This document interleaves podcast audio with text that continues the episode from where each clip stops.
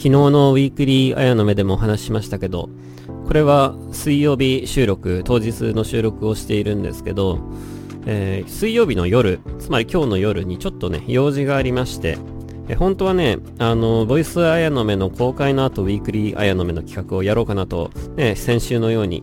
えー、そんな風に思ってたんですけど、ちょっと昨日その生中継をしましてね、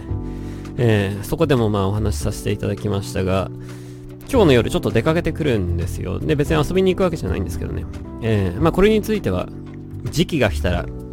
ね、ちゃんとお伝えできるかなと思いますが、まあ緊急事態宣言もね、えー、明けまして、えー、まあだからといってね、別に自由に出歩いていいというわけではないし、えー、県またぎの移動に関しては、6月の中旬以降許可するっていうね、ような発言が、えー、政府の方からありましたけど、えー、まあ移動をね、あの、あちこちしていいというわけではないですけど、まあ今日は必要な移動ということでね、えー、しかもちょっと剣またぎになってしまうんですけど、えー、行ってこようかなと思います。えー、こうやって、あの、出歩くのは結構久々でね、え、事務所に行く機会はあったんですけど、それでも本当にちょっとしかないし、この数ヶ月ほとんどね、電車に乗ることもないような生活をしていたもんでね、えー、もう電車の乗り方すら忘れてしまいそうな感じではありますけど、なんとか無事たどり着けるといいなという感じで、今日の夜出かけてこようかなと思います。えー、まあ今ね、あのーまあ今週はまあさっきも言った通りね、えー、緊急事態宣言も明けたということで、まあそろそろいろんなことが動き出せるタイミングかなというところで、まだ何も具体的なことは決まってはいないんですけど、えー、いろいろと、あの、6月間近ということでね、あの、ようやくいろいろ動き出せそうだなとは、ちょっと思ってますけど、まあだからといって、どうなるかに関しては、まだちょっと何とも言えないタイミングかなと思います。えー、緊急事態宣言、まあ2ヶ月弱とはいえ、まあ、自粛生活、いわゆる自粛生活という意味では、まあ、2ヶ月以上でも経ちましたけど、あの、まあ、おかげさまで僕も健康ですし、うちのメンバーも、えー、話を聞く限りは、あの、体は大丈夫そうで、えー、おかげさまで、えー、みんな無事にやっていますけど、もしかしたらね、これを聞いてくださっている方の中でもね、まあその元気な人もいれば、もしかしたらね、コロナになった人もいるかもしれないし、えー、コロナにはなってないけど、いわゆるコロナうつ状態にね、なっている方もいるかもしれないし、まあ人それぞれだとは思いますけど、まあちょっと、あの、とにかくイレギュラーな2ヶ月だったということでね、えー、元気そうに見えていても、実はもしかしたらどこかでね、えー、精神的な、まあダメージというか、あのストレスをね、やっぱ抱えてる人もいるかもしれないし、あの、安心せずにね、あの、自分の体と心のに気を使っていただきたいなとは、えー、思いますね。でね、まあ僕はこの2ヶ月何をしていたかというと、あの、仕事らしい仕事は実は一切なくて、えー、まあ、一切というとあれですけど、ゼロじゃないけど、えー、まあ、ほぼなくて、えー、まあ全国ツアーは残念ながらね、えー、延期になってしまいまして、えー、最初のね、ボイスアヤの目で、まあ、特に今年になってからは、とにかくコロナの話ばっかりしてますけど、もうほんと最初の予想では、まあ、まあ5月は大丈夫でしょうってね、ゴールデンウィーク大丈夫でしょうってずーっとね、言い続けてきたんですけど、まあね、その予想が見事外れましてね、えー、まあ、ここまでかかるとかって感じでしたけど、まあ、ね、もちろんまだ終わってないですけど、いや、ツアーが延期になるとはね、そりゃもう1月2月の段階では思いませんでしたね。で、僕は1月の段階で2月の男女限定ライブが中止になる可能性っていうことについては触れてはいたんですけど、えー、僕の予想はもうほんと2月は大丈夫で、3月だと思ったんですよ。もう3月に関しては、ライブが中止になってくるバンドが出てくるだろうなっていう。だけどそれでも春になれば、それも終わると思ってたんですよ。ね。4月になればもう終わるでしょうってね。またなんでライブとかやり始めて5月はもう全く問題なく全国ツアーができて、え、7月の後半のオリンピックができるというふうに僕はずっと予想していたんですけど、ね、残念ながらこんな感じになってしまいましたということで、まさかのね、えー、全国ツアーもなくなってしまいですね、えー、4月の22日におかげさまでね、クロノスが発売となりましたけど、インストアイベントは全部延期になってしまいとね、えー、完全にあの、まあ別にうちだけじゃないですけど、こうなってるのはね、あの、本当にとんでもないことになってしまったなというような2ヶ月間でしたね。でね、えー、まあ話を元に戻して、この2ヶ月何をしていたかというと、まあ何もしてないんですけど、えー、4月から、えー、毎日曲をね、えー、作ってアップするという、えー、企画を始め、えー、5月から、あのー、1リツイートで1秒の伸びるというね、えー、まあ、真似ですけどね。そう、よくあるやつのね、1、1リツイートで1日分年を取るなんとかみたいなそういうやつの真似ではありますけど、まあ音楽版がそういうのなかったということでね、ちょっと便乗してやってみましたということで、えー、まあそういった感じで、インターネット上に曲を作る、えー、さ、あの、活動をちょっとしていました。この2ヶ月間ね。えー、BGM を作るのは実は結構好きなんですよ、僕。昔ね、一回、あの、映画の音楽もね、やりましたけど、そういうもすごい楽しくてね、えー、ライブの SE なんかもね、作ってますけど、そういうのも、ね、実は結構得意なんですよ、僕。だから今後ね、2ヶ月間いろんな曲を作って、あの、結構いろいろ勉強になったし、あの、音楽作るの楽しいなって改めて思ったし、ということでね、え僕の中ではとても有意義な時間を過ごさせていただきました。えその1リツイートで1秒伸びるやつも、最初の目標は600だったんですけど、えー、おかげさまでもう900を超えましてね、えー、完全に予想外の、ね、展開になってますけど、まあ、それでもこの企画に関しては、えー、もちろんこれから先もね、えー、960までいったらもう1分分作って、えー、それ以降もね、60秒ごとに、えー、曲を少しずつ増やしていきたいなというふうに思ってます。でね、えー、BGM のチャンネルの方も、あのー、まあ、これから先も継続して新曲のアップはね、やっていきたいなと思うんでね。えー、もちろん過去に作った曲も全部、あの、公開していますので、えー、興味のある方はぜひね、僕の、綾野目リラクゼーション BGM チャンネルをね、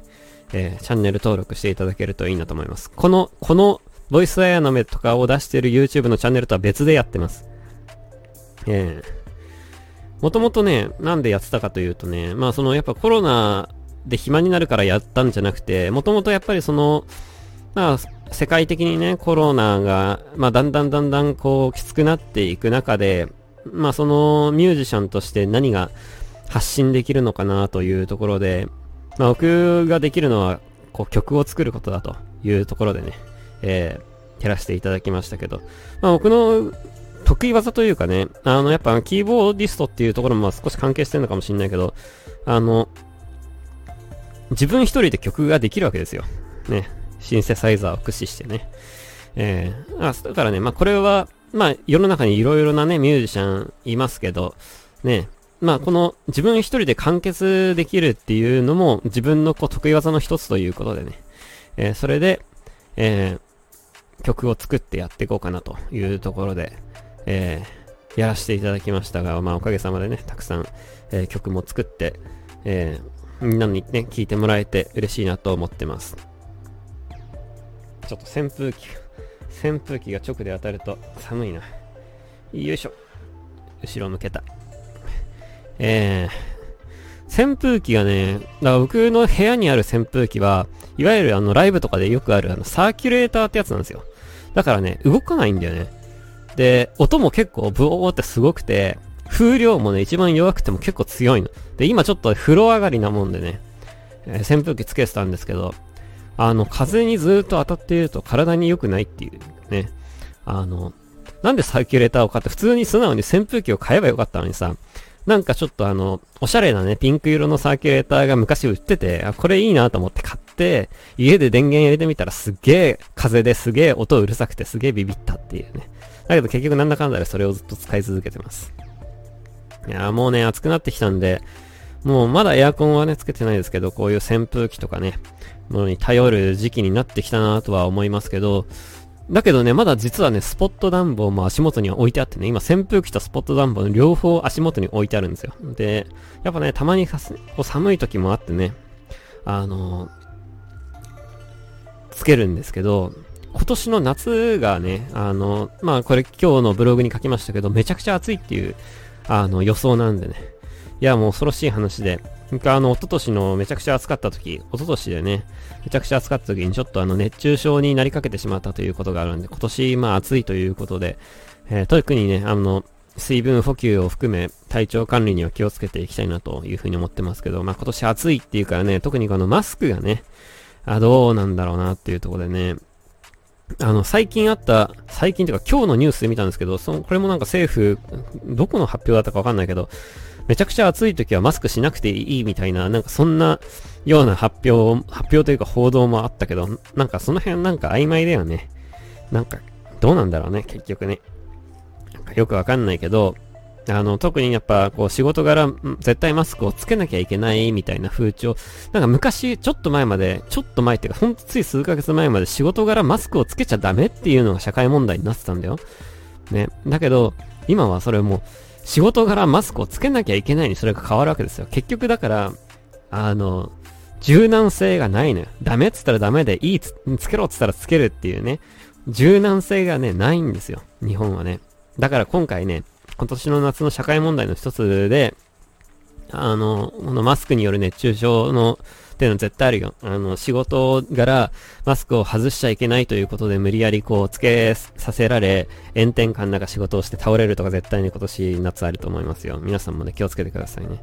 あと、今年の夏ありそうなのは、やっぱ3密ということで窓を開けちゃいけないということで、あの家とか職場での、あの、感染ね、は、まああるかもしんないけど、まあ夏の暑さで、あの、亡くなってくれることを信じてはいますけど、その、窓を開けちゃいけないっていうね、ところがね、あの、まあ、今年の夏に関しては、まあ、どこまでコロナがあるかどうかわかんないですけど、そういったこともあるかもしれないな、ということで、やっぱりね、その3密対策をどれだけできるかというところなんですけど、あの、ライブハウスがね、あのー、まあ、つい数日前にね、えー、まあ、政府、これ政府の発表なんですけど、えー、7月、あ、6月中下旬か、から、えー、早ければね、えガイドライン次第では、ガイドラインとその対策次第では6月中下旬からライブハウスの再開っていう具体的なね、数値が出て、えー、まあ、じ、これ結局のところね、これ自粛要請なんで、あの、もうすでに、えー、ライブハウス始めているところもね、ありますね。営業ね。で、まあこれはその結局、何国の許可制なわけではないんでね。国とか地方自治体のね。だからまあ、あの、自分の判断で結局やるかやらないかは自分の判断ということなんですけど、まあ国の指針としては6月中下旬からまあ OK にすると。あとはその地方自治体が、えー、地域によってこれは違うんですけど、神奈川県はね、もうすでに OK していると。で、逆に東京都は、えー、今のところ、あの、ロードマップ、あの、市のロードマップなんて言われてますけど、あれね、ライブハウスがずっと罰で、いや、これきついなって僕も思ったんですけど、その後、東京都がね、まあ、その政府の発表を見て、受けてね、あの、改定案を出してきたんだけど、やっぱりライブハウスはスルーされているということで、まあ、東京都、ね、あの、の東京都の判断としては、やっぱライブハウスは、あの、まだ、あの、議題には挙げられないということなんだろうなとは思いますけど。あの、まあ確かにね、この3密を楽しむところと言ってしまえばね、そういうところなんでね、えー、非常にこう、ライブハウスとこの3密対策ってのはやっぱ相性が悪いなというふうに思います。で、やっぱ音ってね、その空気を伝わってこう、広がっていく性質がまああるもんでね、まあ窓を開けてたら音が筒抜けなわけですよ。だからもうしょうがないよね、これね。窓は閉めなきゃいけないっていう。だから換気は悪いんでね、換気が悪いから防音なんだっていうね。えー、非常にこう悩ましいところではありますね。このライブハウスと3密に関してはね。で、僕がこの前、えー、ツイートしたやつが結構まあバズってたんですけど、まああの、おそらく国会中継を見ているバンドマンとかライブハウス関係者の人ってあんまいないのかな？どうなんだろうね？僕は結構ね、国会中継は別にコロナに関わらず見るんですよね。その暇だったらね。僕全国ツアーの時とか朝ずっと国会中継を見てライブハウスに行くとかいう、なんかわけのわかんないことをしている人ですからね。で、僕はそのまあ国会中継見てて、あの、そしたらなんかいきなり、え、あの、まあ、報告をする、衆議院に報告をするということでね、あの、大臣が喋ってたら、まあ、ライブハウスのことは言わねえだろうなと思って、なんとなく流してたら、ライブハウスはって言い出して、うおマジかと思ってね、ツイートしたんです。で、おそらく僕が日本で、おそらく最初か2番目ぐらいにこの件についてツイートをした人間だと、おそらくね、思うので、えー、まあ調べてないんでわかんないですけど、多分バンドマンの中では僕が一番最初だったと思うんですよ。だから、えー、それがバズったということになりました。で、ライブハウスの再開については結構なんかこう、いろいろ、やっぱこう疑問に思う方も正直多いかなと思います。あの、で、僕のとこにもね、やっぱ、あの、変なの来ましたよ。変なツイートが。ね、ライブハウスの再開なんてありえないみたいなね。あの、お前らのせいでみたいなことを言う、が書いてあったような気がした。その、ね、ツイートにはね、そんなのが来ましたけど、あの、これ昨日のウィークリーあやの目でも同じ話をしましたけど、そのツイートがね、見らんなくなっちゃってんだよね。あれ？って思って。これはどういうことなんだろうなと思って。で、ツイッター側が、あの、独自の判断で消したのか、そのツイート、僕に対するその返事を見たファンの方とかが通報かなんかをして見らんなくなってるのか、その方が消したのか、わかんないですけど、あの、僕のとこに来たその変、変なね、あの、メール、メールじゃない、ツイートが、リプライがなくなってるんですよ。だからね、なくなってしまった以上、もうネタにできないっていうね、えー、ことがね、ありましたね。もしかして、ツイッターって今そういう感じなんですかね？あの、そういう良くない書き込みを消すような技術とかあんのかな？あんまよく知らないんですけどね。あとにかくね、あの、か、多分書き、そのリプライを受けた直後は見れてたと思うんですけど、急に見れなくなってね、あれ何だったんだろうなと思うような出来事がありましたけど、まあこのツイッターのね、その誹謗中傷の話は昨日の、えー、ウィークリーあやの目でも、えー、しまして、まあこれについてはちょっと後ほど、後ほどというか、まあいずれ数日後にね、この1週間の間のどこかで YouTube に、えー、公開すると思うんで、そちらの方ね、あの、ウィークリーあやの目の、えー、についてはね、えー、そちらの方を見てください。でちなみに、ウィークリーアイの目、昨日からね、勝手にこうコメントを読んだりね、いろいろ雑談を交えるコーナーをちょっと増やしまして、コーナーっていうことではないんですけど、なんかせっかく生で見てくれてるのに、YouTube に載ってるのと同じことだけ言うのなんだなと思ってね、えー、なんか緩いのと硬いのをなんかこう、織り混ぜていかないと、なんか自分も結構きつくて喉がね、なんかそういう感じでね、あの、面白い、面白おかしくトークをしつつ、あの、ブログについて解説していく、その YouTube でね、公開する分の解説をしていくっていう風にしていきたいなと思うんで、ぜひね、えウィークリーアイの目、ちょっと、僕も手探りでやってるもんでね、最初とかはちょっとあれですけど、徐々にこう、こなし、うまくこう自分の中でこなしていきたいなと思ってるんで、ぜひ、温かい目で、えー、毎週生中継やってるんで、ね、見ていただけたらいいなと思います。これ初めて、あの、その存在を知るっていう人もいると思うんですけど、えー今 YouTube で僕ほとんどウィークリーあやの目よりっていうやつしか出してないですけど、他にネタがないんでね。あの、あれを見ていただければわかるんですけど、僕のブログを解説するコーナーっていうのは YouTube であるんですけど、それの収録を生中継、生公開でやってるんですよ、毎週。で、それをで1時間ぐらい、あの、ブログの一通り紹介したやつをあの、雑談の部分をバッサリカットして、ね、言葉が詰まってるとことか、なんか、あーとかうーとか言ってるところを全部バッサリ切り落として、編集したものを YouTube に公開してるっていうね、そういうことをしてます。で、基本的には水曜日に生中継したいなと思うんですけど、ちょっとまあ、その時のスケジュールもあるんで、まあ、月火水木のどれかでやろうかなと思っていて、でその数日前にはちゃんとこう YouTube で告知をするような形にしようかなと思ってますけど、まあ、Twitter ではね、告知はせずに、あの、YouTube 内で、あの、生中継の予定がポンと出るような感じにして、まあ、そのチャンネル登録をしてくれている、まあ、つまりこの、綾の目というものに対して興味を持ってくれている人だけに見てもらうような番組にしたいなというふうに思ってます。えー、なんて宣伝をしたところで話の本題に、さの話元に戻りますけど、えー、ライブハウスがね、えー、まあ、とにかくこう、できるように、あなったというね、ツイートをまあ僕がしてそれがバズってというか、そっかそっからだよね。で、まあそれに対してね、まあいろんな意見もあるでしょうということで、まあ僕はこのライブハウス再開についての、あの、思いというものに関しては、この前のブログで、えー、書きましたけど、あのブログも、なんかびっくりするほど、皆さんに、たくさんの人に読んでいただきまして、えー、まあそれだけ、まあいろいろこう皆さんも気にしているようなね、内容なのかなと思いましたけど、あの、ツイッターでもブログでも書いたね、えー、ライブハウス再開までの3つの道のりというものがあります。3つのハードルかというものがね、あります。で、まあこれちょっとね、軽く説明したいなと思うんですけど、まず1つ目は、えー、行政の許可ですね。これはもうね、あの、許可がないと営業できないわけじゃないんですよ。ここをちょっと履き違えないでほしいわけですけど、今、この行政は何も、何一つ禁止はしてないんですよ。昔から。ね。自粛の要請をしているだけです。で、日本人っていうのはこの自粛の要請にものすごく従ったんですよ。この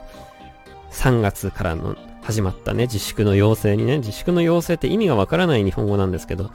あの、でも、思いのほかそれに従ってなんですよ。で、僕は最初にあの、昔これ新型インフルエンザのね、えー、コロナウイルスじゃなくて新型インフルエンザの法律にそれが書いてあるの。で、その法律を見たときに、あのまあ、それにね、コロナが加わるというので、それブログ書いて、その法律を見たときに、これ結局できるのは自粛じゃんっていうね、ところで一体どれだけの業者が従うのかなというのは若干の疑問ではあったんですけど、自分の予想以上にいろんな人たちがその自粛の要請に従ったというのが、えー、今回日本のすごかったとこだなというふうに思ってます。で、なんで従ったかっていうと、まあこの件に関してはいろいろこう、人によってね、あの、受け取り方は違うと思うんですけど、まあもともと日本はその、いわゆるお上文化で、あの、ね、お上がこうやっていた、こうや言うからそれに従うっていうような根っこがやっぱりあったっていうのも一つあるでしょうね。あの、完全な個人主義じゃなくて、あの、やっぱりこう、まあ悪く言えば、なんか組織が強い、組織力が強いとかね。まあよく言えば、ちゃんと目上を立てるというかね。えー、まあそれが、あの、あったから、あの、みんなちゃんと政府の言う通りに、あの、従ったということも一つあるでしょうし、あとはま自粛警察なんていうね、あの、ありました、あります。言い方今ね、してますけど、これって実はこの考え方って、その戦争中とか大、えー、関東大震災とかのあの辺の時代からあある考え方で、あの、お互いがお互いをね、相互監視し合う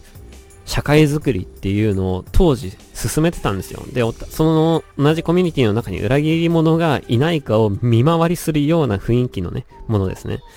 で、その相互監視社会システムが今回も機能したなと思います。これ機能したっていうと、それが素晴らしいもののような言い方になってますけど、そうじゃなくて、僕は必ずしもそれが素晴らしいことだとは思わないんですけど、あの、良くも悪くもその働きはものすごい機能しましたね。で、こう闇営業しているね、お店がああったら、もうそれに対してなんかこう張り紙をするとか、ね、何か誹謗中傷をするとかね、あの、パチンコ屋も、ね、あの、営業に関して相当な、こう、大バッシングがね、上がりましたよね。あの、インターネット上でね。で、ああいうのも、一つこれ、あと、あると思うんですね。あの、もし、世の中全部の、ね、商店が、ライブハウスも含めね、すべてのお店、商店、ね、会社が、こういう自粛の要請に全く従わなかったら、そんなことでね、あの、そんな張り紙とか絶対起きないわけですよ。ね。あの、あそこの店は営業しているとかさ、そういう張り紙とか誹謗中傷ね、とかは絶対ないわけですよ。ね。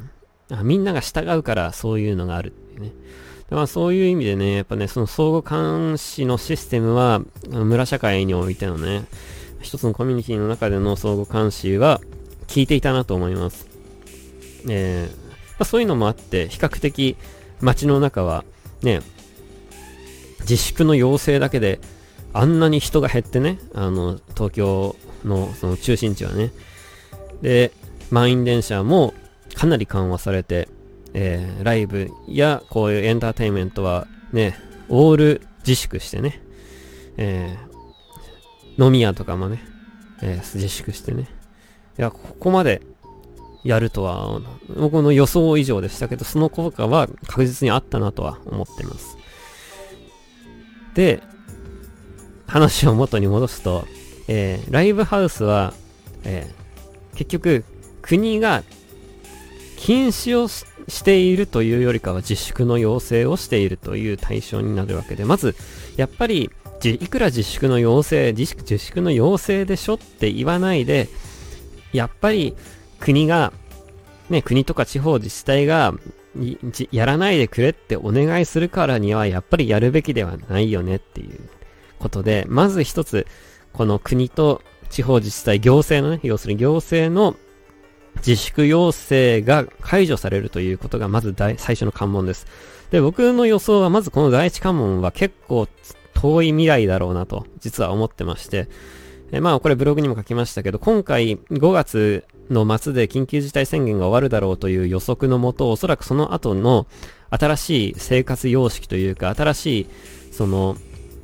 えー、生活のルールみたいなもののガイドラインを国が提示することになるだろうなということはもう予想はしていたんですけど、その中に、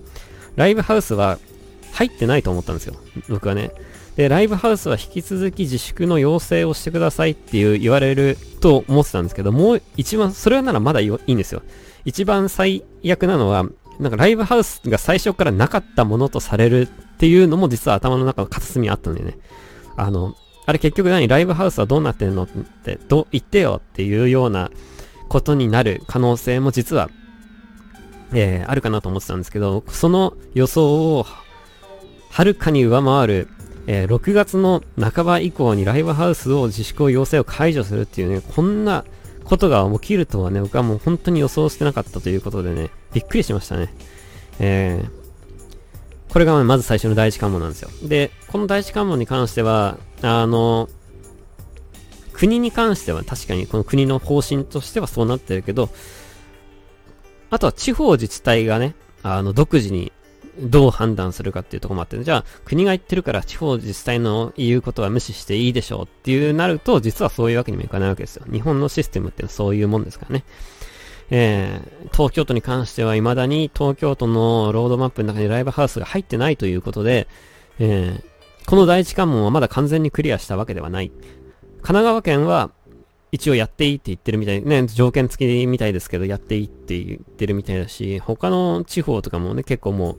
ライブハウス今日から営業再開しますみたいなツイートもね、ちらほら見ましたけど、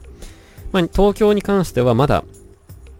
えー、何もわからないというのが現状です。でも、えー、この国の、まあ、おそらく今ちょっと様子を見てんだと思うんですよね。で、もう1週間、2週間すれば、また状況は変わってくるかなとは思いますけど、まあ少なくとも今この収録をしている段階ではライブハウスは東京はまだ、えー、言及されてないということで、まだ最初のハードルもまだ突破していない状態だなというのが僕の認識です。ただ、前進はしてるなというふうにはね、思ってます。で、第2のハードルは、えー、じゃあ国や行政がね、地方自治体もまあ、自粛の要請は解除しますと、ね、対策をしてやってくださいっていうふうに言って、じゃあ、どうするかっていうと、今度は次、第2のハードルね、これが、ライブハウスなんですよ。要するに、やっていいとは言うけどさ、っていう。ね、そんな凄まじい対策をするのにいくらかかんないで、今確かに補助金を出すとは言ってるけどね。補助金は出すとは言ってるけど、その、まあ、具体的にね、どういう対策をすればいいかっていうのは今揉んでるところで何も一つ分かってないんですよ。その、ガイドラインまだ出てないからね。で、その出てきたガイドラインが、いや、これ絶対無理だよって。こ、これは、あの、こ、まずこういう、このガイドラインをクリアするなんて、無理だよって、ライブハウスが思って、店を開けない、っていうか開けることができない可能性があるのも、が第2のハードルでね。あの、やっていいって言うけど、できないっていうね。で、これは、なかなか難しいところで、結局ね、今すべてが予想なんですよ。結局。あの、どういうガイドラインが出るかわかんないからね。キャパを何人までにするとか、何メートル開けるとか、その、空調と、あ換気についてとかね。あの、営業時間、営業時間というか、多分、公演時間にもね、多分ね、出てくると思うんでね。あの、何時間以上その空間に留めないようにしましょうとかね。で、それがまあ、ものすごく厳しい数字だったら、いや、これじゃあちょっと営業はできないっていう風に、ライブハウス側が判断する可能性もなきにしもあらずかなとはね、思ってます。えー、国はやっていいって言うけど、ライブハウスがやらないっていうのが、なんかまずライブハウスが店を開けるっていうことが第二のハードルということです。これ意外とね、あの、開けたいとはみんな思うだろうけど、開けられるかどうかは別の話ということでね。まずこれが第2のハードルです。で、第3のハードル。えー、行政はやっていいと言っている。やっていいというか自粛を解除していい、解除すると言っている。ライブハウスは店を開くと。ね、営業をするということになりましたと。で、第3のハードルは、えー、バンドマンがそこでライブをやるかということですね。これが、僕はね、ハードル1、2、3って、えいう風に設けた、一番ハードル、高いハードルって実はこの3番だと思ってます。あの、結局、まあ、ちょっと嫌な言い方するけど、この前のね、政府、ね、あの、ライブハウス開けるって言った後に、あんまり他のバンドマンは反応しなかったんだよね、それに対してね。あの、結局のところ、みんな心の中では、今はできないってやっぱ思ってるってことなんですよ。あの、なんでできないかって、そりゃもちろん、その、自分たちのバンドのライブが原因で、えー、クラスターを発生させて、またこのバンド界隈のイメージが悪くなる可能性もあるかもしれないし、えー、ものすごく少ない集客で、ね、ライブをやらなきゃいけないことになるでしょうと、ガイドラインもおそらく相当厳しい状態だし、えー、お客さん自体もね、ライブに行きたいと言ってる人ももちろんたくさんいますけど、まだ行けないっていう風に思う人もね、たくさんいる中で、集客に関しても相当落ち込むし、今ここで、ね、たくさんのお金をかけてスタッフさんを雇ってライブをやるメリットがあるのかというところも一つあるでしょうし、あのー、ね、今、まだあの、動くべきじゃないんじゃないかっていう風にやっぱ考えているバンドマンはものすごく多いのかなと思います。で、この件に関しては考え方はそれぞれで、もうこれはね、ほんと価値観のなんですよ。これもうね、えー、価値観の問題ですから、もう押し付けるものじゃないし、えー、それはそれで正しいと思うしね。あの仕方ないですよね。あの、そういう風に考えるバンドマンがいてもいいと思うんですよね。で、お金面に関して言えば、まあ、これもちょっと残酷な話ではありますけど、あのー、配信で結構稼いでいるバンドマンが多いという、あの、ことに気づいたバンドマンがきっと今回多かったなん、多かったんじゃないかなと思ってます。で、それはね、もうね、あの、確かにそれはね、別にその通りなんですよ。あの、配信をすると、えー、お金が儲かるという。で、うちのバンドも前一回ね、ニコ生でやって、ね、その時に本当に短い時間でしたけど、投げ銭をできるシステム、ね、だったということで、後から発覚してね、投げ銭してくださいみたいな感じになったら、すごい金額の集まりましたね、投げ銭がね。で、すごい金額の投げ銭が集まってるんですけど、その金額はもちろん100%僕らに入るわけじゃなくて、しっかりとね、あれはニコ生だったんでね、えー、ニコ生の会社がちゃんとマージンを取ったものが僕らのとこに入ってくるということで、これは別にニコ生に限らず YouTube の投げ銭やツイキャスの投げ銭も多分同じ、ショールームもね、投げ銭も同じシステムだと思いますけど、まあ何割かはその会社が持ってって、何割かが、えバンドに支払われるというね、仕組みになってると思いますけど、それでも、えー、今結構な投げ銭ブームだと思いますよ。あの、お客さん側もエンターテインメントを応援したいという気持ちで投げ銭してくれてるし、すごいありがたいね、ことなんですけど。で、バンドマン側もその家でね、あの、家にいながら、あの、まあ、喋、まあ、何を、何をして稼ぐかは、ね、人それぞれだし、だし、だと思いますけど、ね、喋って稼ぐ人もいれば、ね、歌って稼ぐ人もね、いるでしょうけど、あの、新しいビジネスモデルとか、まあ、このシステム自体は昔からあるものではあったんですけど、まあ、その昔からあるとはいえ、そのビジネスモデルに気づいたというね、お客さん側も、バンドマン側もそれに気づいたということで、今焦ってライブ活動を再開して、あの、金を稼ぐよりも、配信でいいんじゃねえのっていう風に内心思っているバンドは僕は意外と多いと思いますというね、話をボソッとしておきたいなと思います。えー、っていうのがまあ一つと、えー、まあ一つというかまあそういうのもあって、今この6月4月の段階で無理してライブを開催させる必要がないんじゃないのっていう風に思うバンドマンが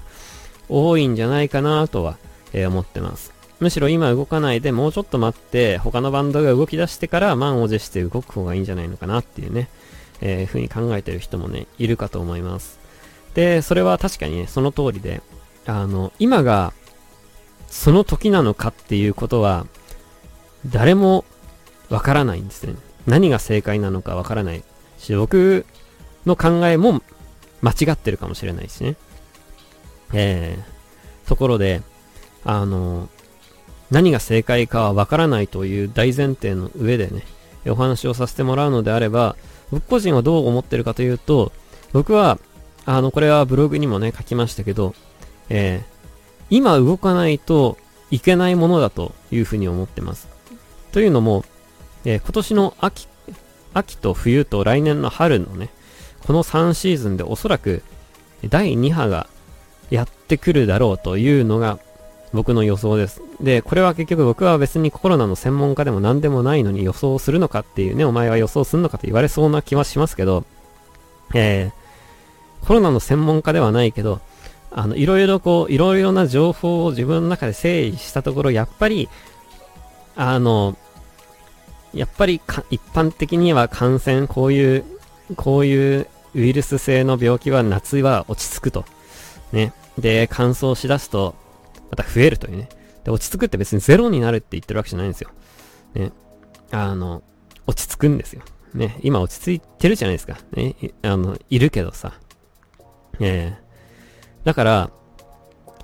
今は、が、僕は動けるチャンスだと思うんですよ。で、秋以降は、やっぱライブをやるべきではない。むしろね、秋、むしろ今よりも、秋冬にライブをやるべきではないというふうにね、まあ僕は思ってます。で、えー、今ここの夏で動かなければ、えー、結局秋冬に、春、秋冬来春にやろうとしていた人たちもコロナの第2波の影響を受けてできずに、来年の夏になっていくと。ね。で、来年の夏じゃあできるのかっていうと、実はこのスペイン風邪に関しては、その第3波、第3波かな？は夏に来たっていう、言うんですよね。で、要するに変異を続けているわけで、その、何年か経ってそういう熱にも耐えられるようなものになって、えー、第3波が夏に来たっていうことなのかな。ちょっとこの辺はね、詳しいことは僕は専門家じゃないんで何も言えないですけど、余計なことは言えないですけど、僕はそういう風に解釈をしています。えー、第2波の方が、えー、強毒性だったというね、えスペイン風邪の例もありますから、実はまだ、この第1波っていうのは、えー、まあ、最初のファーストインパクトということでね、あの、衝撃はありましたけど、その病気としての強さという意味では、実は第2波、第3波の方がきつい可能性もあるなというところでね、えー、まだまだ気は抜けないというところで、えー、むしろ秋冬に備えるべきだというのが僕の考えで、今、あの今やらずに秋冬を待ったら、えー、今もライブできないね、秋冬もライブできないと。で、来年の春もライブできないみたいな感じになる。で、そうなった時に、いくらいろいろなね、チャリティーの企画とか、クラウドファンディングとかありますけど、それでライブハウスが持ちこたえられるのかどうかというのは、非常に疑問だなと思うのが一つと、えー、バンド側としても、まあライブ以外に稼ぐ方法はある、確かにあるとはいえね、あるとはいえ、バンド側としてもそんなに長いことライブしなくて大丈夫なのかなっていうあの、バンド一つ一つのバンドというか、このシーンとしてね、大丈夫なのかなっていうのが若干心配だなというふうに思ってます。なので僕は、そのライブ文化を守るということがもし第一目的であるとするならば、この夏に動くしかないと。むしろこの夏に動いて、えー、それ以降の、あの、ライブができない時にできることをを模索し続けていかないといけないなというふうにね、思ってはいるんですけど、こればっかりはね、あの、僕がそう思ってるからそれができるというわけでもないし、もしかしたらこの夏に、えー、僕のようにこの今動くべきだと考えている人が動いて、えー、ライブハウスでクラスターを発生させてしまって、まあ、よりこうイメージを悪くしてしまうかもしれないしということでね、えー、このチキンレースになってきたなというのがね、えー、僕の印象ですね。で、まあ、僕個人としてはなんとかこうライブはしたいなとは思ってるんですけど、えー、まあ難しいところでね、えー、この話は全くこうバンドでもまだしてないしね、えー、考え方はそれぞれということで、えー、まあ、他の人はまあどう思ってんのかは僕は知らないですけど、えー、どういう風になるのかね、全くわからんですね。で、これは別にうちだけじゃなくて他のバンドも、他の業種のね、イベント関係もそうで、えー、どういう風に、あの、みんなしていくのかはわからないですけど、なんかこう、今だけじゃなくて少し先のことも考えて、あの、欲しいなっていうのはね、思いますね。で、今、今ビビる気持ちがあるならなんでその気持ちを3月に持ってくれなかったんだろうっていうのを、まあ正直言うとありますけど、まあこれはそれを言ったらね、あの、ちょっと、なんか後出しじゃんけんみたいなんて言わないですけど、今言わないですけど、今言いましたけどね。まあそんなことも頭の片隅にはちょっと思ってたりはしてますけど、えー、まあでもね、難しいんですよ。本当に。このチキンレースはね。えー、誰かがね、先陣を切って、あの、誰が最初に先陣を切るのかっていうところね、お互いにみんな探り合ってるところなのかなと思いますけど、え7月の、え僕らのライブのね、まあ、今のところまだ予定されている新宿ブレイズの日も、あの、他のバンドはもうすでに延期を発表しているところもね、ちらほらありますからね。まあその中でどういう風に他のメンバーやうちの事務所や関係者が思うのかっていうことにもよるだろうし、まあ僕個人としてはそのライブをやるべきだという主張はしていきたいなとは思うんですけど、えー、僕一人でライブ、あのバンド活動してるわけじゃないということもあってね、そこら辺は僕は、あの、ちゃんと大人な対応でやっていきたいなとは思いますけど、まあこれはなかなかね、あの、難しいとこなんですよ。ね。まあお客さんの中でも、あの、今はね、ライブハウス行きたいけど、今は行くべきではないというふうにね、思ってる人もいると思いますし、あの、いや、もう行きたいっていうね、今すぐ行きたいっていう人もね、いるでしょうけど、あの、確かに、その、ビビる気持ちは大事だし、僕も自身も別にコロナを舐めてるわけではないんですけど、あの、先のことも考えた上で、今動かないといけないんじゃないのかなっていうね、のが、まあ今の、今の段階での僕が考えていることですね。で、最新情報は、これはもうね、結構これ口酸っぱく言ってるんですけど、えー、もう一回ここで改めて強調したいのはですね、あの、最新情報ってのは、毎日変わるんですよ。コロナに関して。で、最新情報が変わるだけじゃなくてね、価値観も、ものの考え方も、考えるプロセスも手順も全部毎日変わってくるんですよ。だからもしかしたら来週のボイスアイアの目では僕180度真逆なこと言うかもしれないの。でも、それでいいのよ。その時の最新情報と一番ベストな手段と、あの、方向性を常にこう変えていいと思うんでね。一番大事なのは、あの、僕の中ではその一番大事なのはやっぱりその音楽文化の継承ですよね。まあうち、もう少しこう、細かく言えばそれは自分のね、あのバンドが続くこととか、あのビジュアル系が続くこととか、自分のね、まあバンドを通じてお金を稼ぐことができるとかね、それはもちろんそれはありますけど、それもひっくるめた上での、その音楽文化の継承っていう意味では、あの、そこ途絶えさせないっていうね、次の世代のことも考えて、そこを途絶えさせないことを僕の中では今のところ第一目標にしていて、そのために、あの、今このコロナの状況とかね、いろいろなことを勉強した上で、あの、勉強した上でっていうか、まだまだね、あの、無知な部分はたくさんありますけど、いろいろなことを、情報を吸収した上で自分が今どうするべきなのかね、自分たちの業界が今どうするべきなのかっていうような発信をあの、綾の目でずっと今しているつもりです。で、あの、もしかしたら来週180度真逆のことを言うかもしれないし、再来週180度真逆なことを言うかもしれないし、で、その翌週にもう一回ここに戻ってくるかもしれないしね。で、もしかしたらここから先も、まあ今までもね、あそうですけど、こっから先もコロコロ変わるかもしれないですけど、やっぱその最終目標っていうね、最終理念に関しては曲げずに、そこに到達するための道しるべっていうのは、やっぱり、その時その時のその政府の発表とかコロナのね、あの世の中の状況とか、その時のシーンのね、状況とかによって変えていきながらゴールにたどり着くことが今、このコロナ、コロナ禍におけるね、音楽活動の生き残り方だというふうに思ってます。なのでね、あの、僕は結構柔軟にこの辺やっていきたいなというふうには思ってて、その時その時の、えー、後々後悔しないようにね、えー、ベストな、ことを自分個人ではやっていきたいなとは、え、思ってます。まあ、ここはね、ちょっとどうなるかわかんないですけど、ま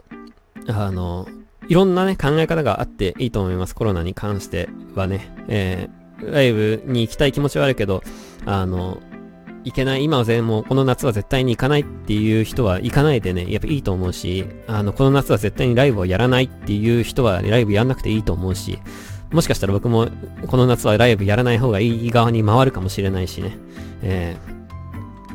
ー、わかんないですね。だから、あの、いろんな考え方がね、あっていいと思いますけど、えー、3月、4月、5月はみんなで、えー、待機をする時間でしたけど、6月からは、えー、動く人も出てくる。ね、待機する人もいれば動く人も出てくるということで、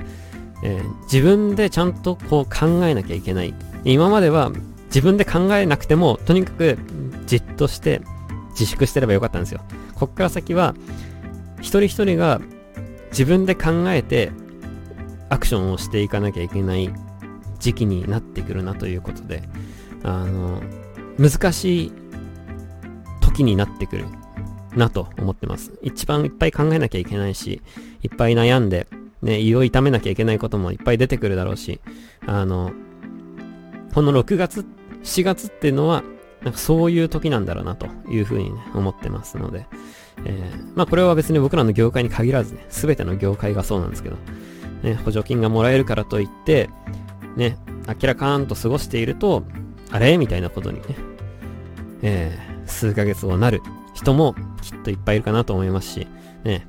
会社が今まで通りね、全部補強全額保証してくれてるからつって、うちは全然関係ないしみたいに過ごしていたら、ね、あれ？みたいなことになるかもしれない。ね。だから、ぜひ皆さんが、あの、それぞれの、それぞれの、ね、それぞれ皆さん聞いてる皆さんそれぞれの業界に属してるわけですからね。あのそれぞれの中で、あのいろんな情報を